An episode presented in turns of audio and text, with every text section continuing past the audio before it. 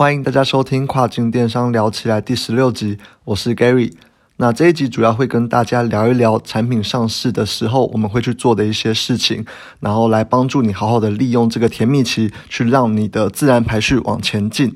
那如果说还不知道这个些甜蜜期的朋友，可以先去听一下我们前面聊过的亚马逊的演算法的介绍。那不然等等你们可能会不太懂这个提高自然排序背后的逻辑。好，那节目一开始我要先跟大家说个抱歉，就是我本来是预计这周六，诶，上一集原本是预计在周六去更新这个节目，但是因为真的太忙了，然后最后就是晚一天到礼拜日才发这个节目。我就先来简单分享一下我们我这上礼拜到底在忙什么好了。那首先就是我在忙这个欧洲站点的问题，那这个问题其实是蛮复杂的。嗯，简单来说啊，就是我们有好几个品项被锁了，原因是这个主图违规的问题。但是亚马逊的内部它又不给你换图，所以我用后台的这个功能去做换图的动作，它是不给我去做换图的啦。那我们也一直去写信跟这个亚马逊客服去反映，那他们客服一直都没有提供一个比较好的解决的办法。那亚马逊的客服他们其实都。常常啊都没有办法去帮我们解决一些卖家的问题，那这一点我算是有点心理准备了。那我大概都懂他们的苦衷啦，因为毕竟他们面对的这些问题，有时候是关于可能仓库的，那他们就还要去联系这些仓库的团队；那有时候是账务的，那可能他们就要连续联系这个财务的团队。那他们一个小小的客服，我觉得对他们来说啦，是真的有一点难度的。那所以说我这边也不是要说他们没有心帮我处理我们的问题，但我的重点是说，诶，其实我们的问题也只是换了一张图，就是换一张图对他们来说是真的有这么困难吗？那只要图卡在这边哦，我们那几个品相。被被锁的这几个品相，就基本上都是没有办法去卖的，那算是诶蛮头疼的啦。那这个问题其实我们也联系过了许多人，包括这个台湾的账户经理。那我们请这个台湾的账户经理去帮我们跟这个欧洲特别处理照照片的这些嗯工作人员去帮忙。那目前都还没有结果。然后后来我们又去找 Launchpad 团队。那这个 Launchpad 团队，他们就是专门在处理一些新创品牌的团队。那请他们去帮我们询问说，哎，为什么这个问题是没有办法解决？已经问了大概两个月了，到现在也是 pending 在这边。那我自己就会心想说，哎，那这个就只是换一张图，难道真的这么辛苦吗？那我自己是觉得啦，就是不管是亚马逊，或者说做这些其他的工作，应该也是多多少少都会遇到这一种的事情。那有时候我自己是认为说，诶，遇到这种事情的时候，可能你也不能只抱怨嘛。那当然，我觉得多少抱怨一下是 OK 的啦。但是真正要做的事情，应该是要去找这个解决方法嘛。嗯，我自己是认为说，这个解决问题的能力，有时候才是你跟其他人诶做出差异点的这个关键。那不管是自己找出解答，或者是问别人，我觉得都 OK 啦。那重点就是要把这个问题解决嘛，那你才能把这个事情给做好。那所以说，基本上我们在测试了这个换图的问题之后，呃，我们也尝试了很多就是不同的新的方法啦。那这周六，诶，应该说上周六，我们就测试了一个新的方法，那就是把这些被锁的品相，我们先把它整个都删除，然后等了一个一阵子之后，再把它给救回来。那我们尝试之后就发现说，诶，有一些。这个被锁的品相最后是有成功的，那当下其实是非常的感动的，因为这个这些品相已经被锁了大概一两个月，我们都没有办法把它拿出来卖。那当它终于可以卖的时候，其实当下是非常的开心。对，然后所以说我们就花了很多的时间去把其他被锁的品相，那都用同样的方式来尝试把这些品相给救回来，最后是救了一半啦。那其实这中间很多操作的细节，我就都不多跟大家分享了。那如果未来你们诶各位听众朋友有遇到的话，都可以再来问我啦。那总之现在呃因为这个礼拜六礼拜日的努力，那现在已经救回了一半了，那还要继续努力去把这些看能不能全部救回来啦。那另外一件哎这次哎上周六日在忙的事情，就是去赶这些工厂要的东西。那其实很多中国工厂，他们这一周就放假了。那有的是周二放假，有的是周三放假嘛。所以说，你一定要在周一的时候就把所有应该交代工厂的事情都给交代好。那或者是再跟他们 double check，再确认一次，不然他们可能一次就会放个哎，放到三月中或三月底，放个大概两个月的时间。那到时候你发现你有问题还没有解决的话，就真的是欲哭无泪了。那像是我们自己啊，我们是预计说，哎，这一两天就要出一批到澳洲，然后二月底再出一批到加拿大。那因为二月的时候，诶，工厂这边就已经放假了，所以我们就是要提前去跟他们做好交代，然后再让他们去请他们的作业员去把我们的这些产品装箱啦，然后贴标签啦，然后再请他们去跟物流约时间来拿。那不然可能，嗯，举例来说，二月底好了，物流要来拿的时候，工厂如果没有人，那物流其实也不知道要怎么收货嘛，那就只能等到可能三月中、三月底再出货，到时候我们可能就会有断货的危险了。嗯，如果说有听众朋友你们已经开始在做的话，你们应该就能能够理解说，诶，其实断货这个心情是非常非常糟糕的。那就是那种你本来可以赚的钱，你却眼睁睁的看它跑掉，那那种感觉是很气啊，真的很气。那回到我们这集主要要聊的就是产品上市要做的这些事情好了。那我会把它分成是三件事情，第一个是关于评价的累积，第二个是关于关键字的销量，第三个就是广告。那我就先来聊聊第一件好了，就是评价的累积。那我们都知道说，在这个网络上面卖东西嘛，诶，其实评价是一个非常非常重要的指标。之前其实就有一份报告有指出说，诶，当你有九个以上的评价，你的转换率会跳跃性的增加。好，那当然这种数据啊，大家都众说纷纭嘛。嗯，当然，其实也是跟这个产品的类型还有竞争程度都有关的。基本上啊，我自己在做这个产品上市的上市阶段，要累积的这个评价，我的目标就是要冲到九个评价以上。好，那最简单的方式，第一个就是找这个亲友帮忙嘛。诶，毕竟亲友都是自己认识的人，其实你请他们帮一点小忙，告诉你，告诉他们说你其实是要创业做这个亚马逊的生意，那其实很多人都会愿意帮你来留评价啦。那其实就连我这种诶本身可能比较没有什么朋友的人，其实都可以在诶美国找到两到三个有人来帮我去购买跟留评价。那我相信诶可能各位卖家朋友们一定可以找到更多的人。那这边有特别需要注意的一个点，就是说你不要诶随便就贴一个 link 请他们去购买，好，因为亚马逊现在它其实越来越聪明了，那他会希望说每一个销售都是自然发生的流程。那包含你是不是透过亚马逊这个网站进来啊，然后去搜寻你的关键字，再到你的产品页面，然后可能在你的产品页面待了多久，它往下滑的比例是多少？哦，这些种种的数据，亚马逊都会去看，来去认定说，诶，你这一个购买行为到底是不是自然性的购买？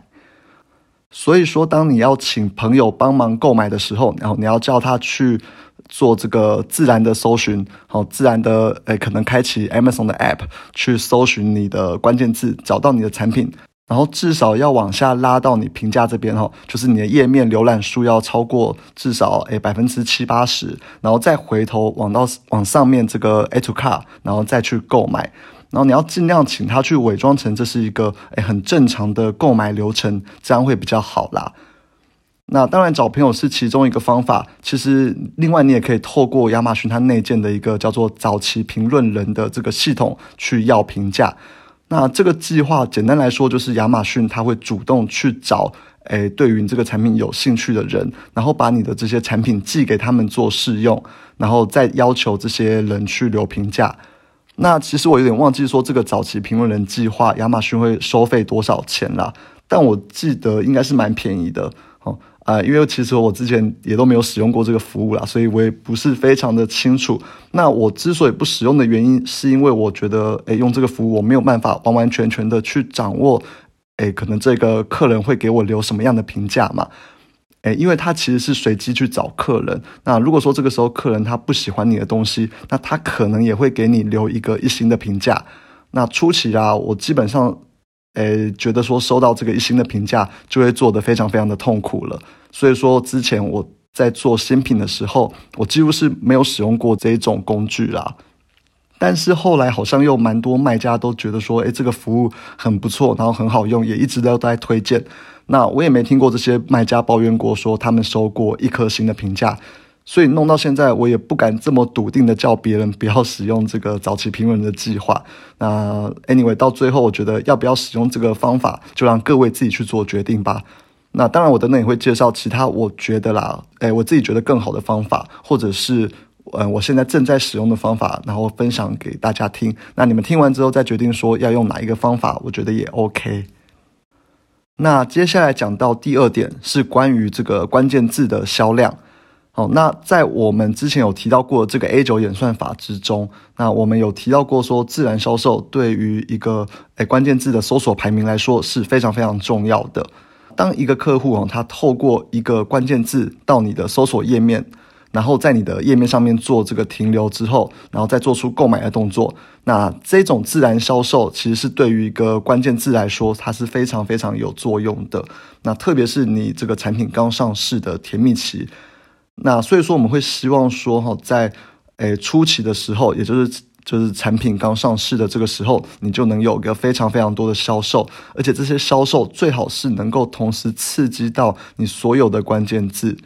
那所以说这边我要介绍一个工具给大家啦，它叫做 Pixelify Me。那它是一个可以做出一个短连接的网站。那它可以在一个短连接之中直接塞入十多个关键字，那而且可以让这些关键字，诶，让这个应该说可以让这个连接它去模仿客人搜寻亚马逊的连接，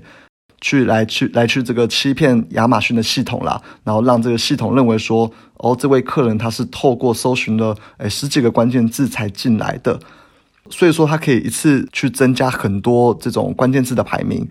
那这个网站的链接，我等一下会放到资讯栏之中给大家做参考啦。那其实这种方式，坦白说也是众说纷纭。那有人说有效，也有人说没有效。大部分人说没有效的原因，是因为说他们会认为亚马逊这个系统，他会去侦测说你这个流量是从哪一个 domain 过来的。那如果说它是从非亚马逊认证，的这个 domain，也就是从其他非亚马逊认证的网站过来的这个流量，那它系统会自动认定成是一个没有效的购买。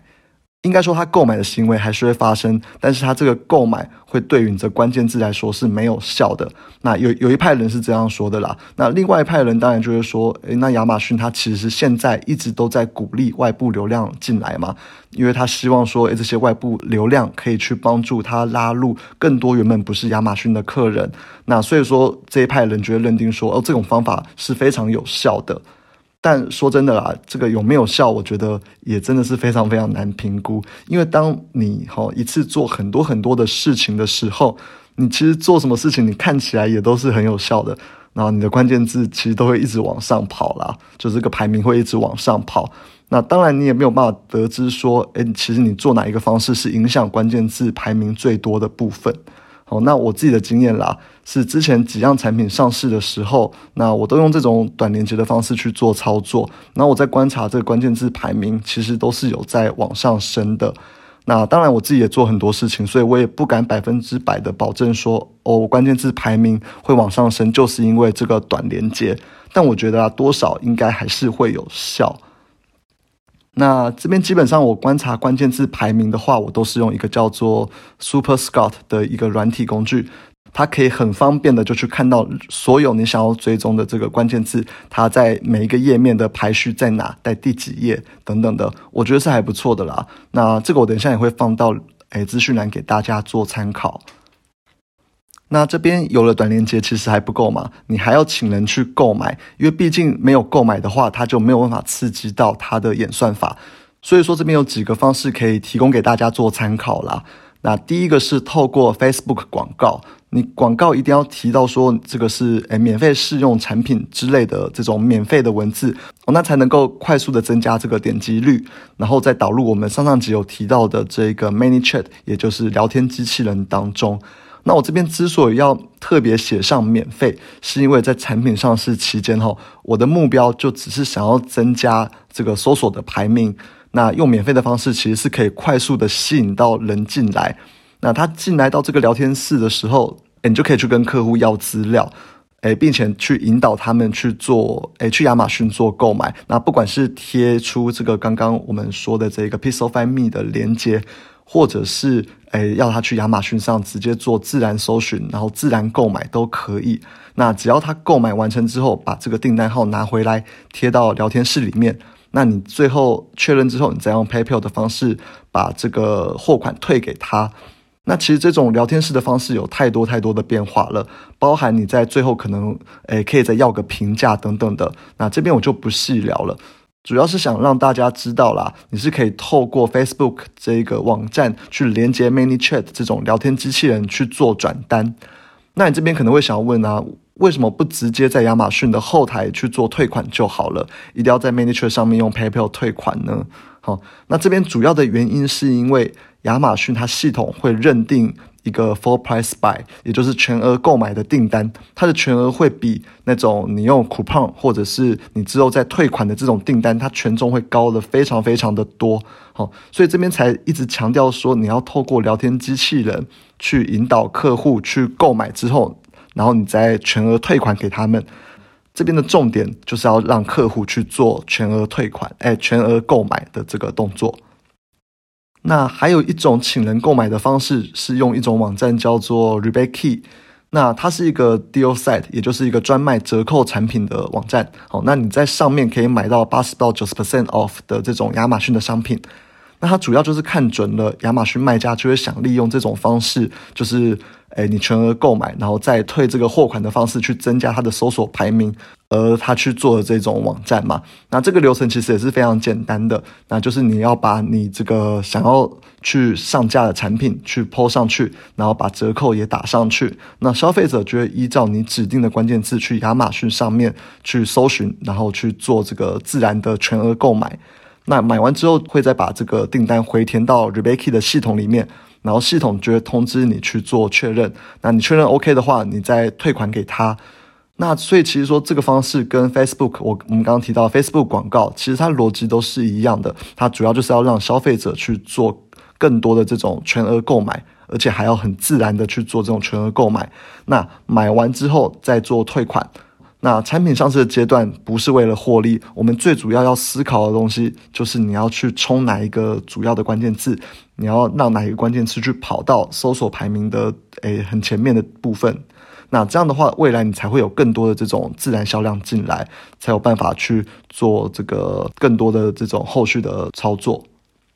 那还有另外一个方式是透过经营网红跟 IG。呃，这种方式其实算是我们自己研发出来的一种方法啦。那简单来说，就是去找这个伪网红来合作。那伪网红就是比较小知名度、稍微低一些的网红。那对我们来说，反正呃，你你像前面用的这种 Facebook 广告，或者是 Rebate Key，嗯，反正都是要送一组嘛。那不如让一点这个。诶，比较有一点小知名度的网红去做购买，那买完之后，他还可以去 Po 文啊，那增加曝光啊，那甚至你也可以一样的要求这些网红去在呃 Amazon 上面留评价，然后也可以获得一些这种 UGC 的东西。好，那这边流程其实比较诶比较复杂啦，需要比较多的篇幅来说。这个也包含了我们怎么去请人来做自动化，诶，网红跟这个评价，或是网红跟这些产品上市的这一块。那这边篇幅比较多，我觉得我就留到下一集再慢慢来跟大家分享好了。